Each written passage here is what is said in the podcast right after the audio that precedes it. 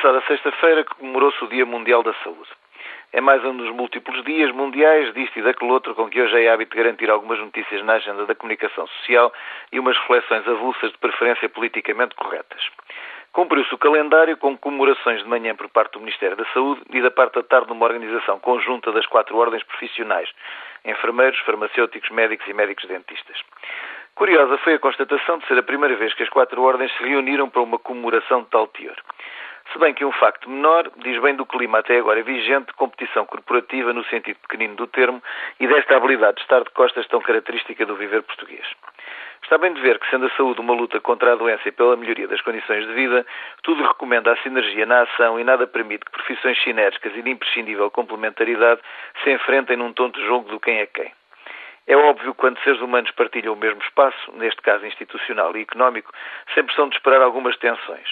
É preciso perceber quando essas tensões derivam da vontade de fazer melhor e estimular a sua resolução, que só pode acontecer num diálogo franco, frontal, de olhos nos olhos, entre pessoas que mutuamente se respeitam.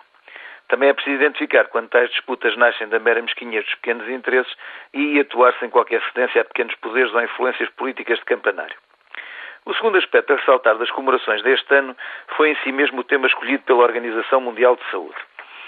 propôs ao OMS refletir sobre a carência à escala global de profissionais de saúde, a sua importância no tecido social e, em última análise, por via destes, a importância da saúde nas sociedades atuais.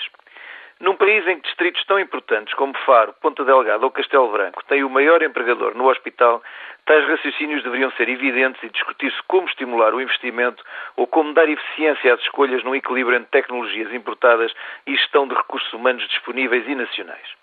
Por estranho que possa parecer, não tenho memória deste tema estar na primeira linha da agenda de saúde. Em contrapartida, é diário o aparecimento de pseudo-experts que discorrem longamente sobre a necessidade de cortar despesas com pessoal, de modo a ser possível a redução da carga fiscal, aumentando em consequência a competitividade das empresas, das que pagam impostos, presume-se.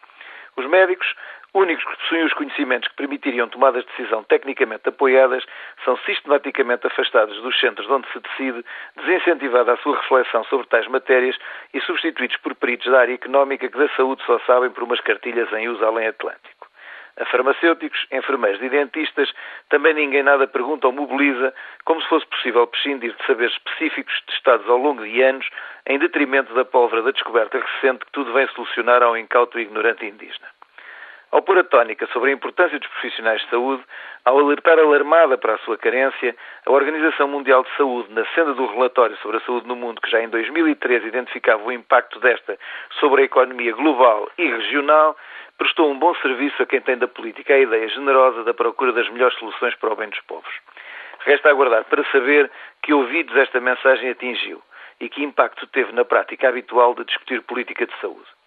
pode, evidentemente, continuar tudo como é hábito, já que há sempre por aí alguém disponível para dizer que a culpa é sempre dos profissionais, que estes não trabalham e que a solução milagrosa está nos genéricos, na dedicação exclusiva ou na gestão das falsas urgências. Se não saísse tão cara, a ignorância até era divertida.